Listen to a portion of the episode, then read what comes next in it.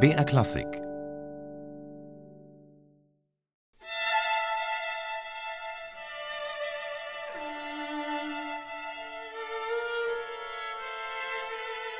Der Schweizer Komponist Franck Martin gehörte schon zu Lebzeiten nicht gerade zu den Stars des Musikbetriebs. Daran hat sich nach seinem Tod 1974 wenig geändert.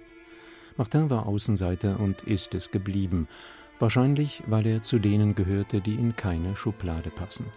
Schwer zu sagen, ob ihn die französische oder die deutsche Kultur stärker beeinflusst hat.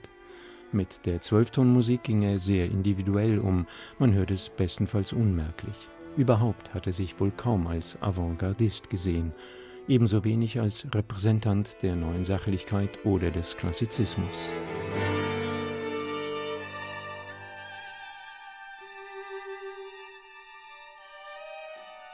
Frank Martin war ein nobler, leiser Individualist, jemand, der eher zu wenig als zu viel Aufhebens um seine Musik machte.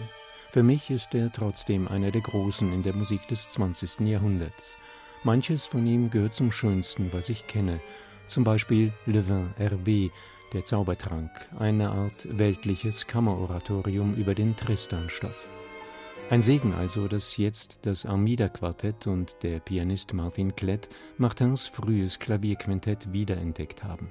Meines Wissens ist seit einem Vierteljahrhundert keine Neuaufnahme erschienen.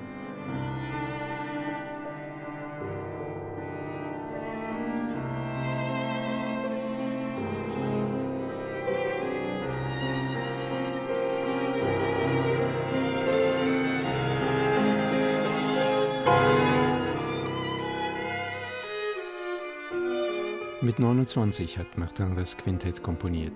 Die kühle, individuelle Meisterschaft späterer Werke besaß er 1919 noch nicht. Doch vieles in diesem noch sehr romantisch angehauchten Werk verrät sie bereits. Die charakteristische, herbe Schönheit seiner Harmonien, die leise Melancholie, alles bereits da im wunderbaren, von Martin Klett und dem Amida-Quartett genauso wunderbar und mit großer Emphase gespielten ersten Satz. Eine Entdeckung, selbst für Martin-Fans. Das großartige Klavierquintett von César Franck ist dagegen fast schon ein Klassiker, auch wenn es kühn wäre, das Werk als populär zu bezeichnen. Franck griff in seinen späteren Jahren tief und ungeniert in die Romantikkiste. Wer emotionalen Überschwang und herrliche Melodien mag, kommt hier voll auf seine Kosten.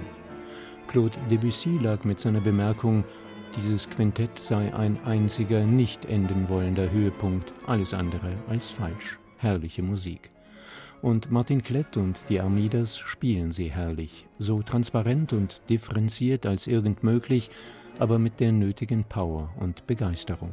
Ein richtig schönes Kammermusikalbum.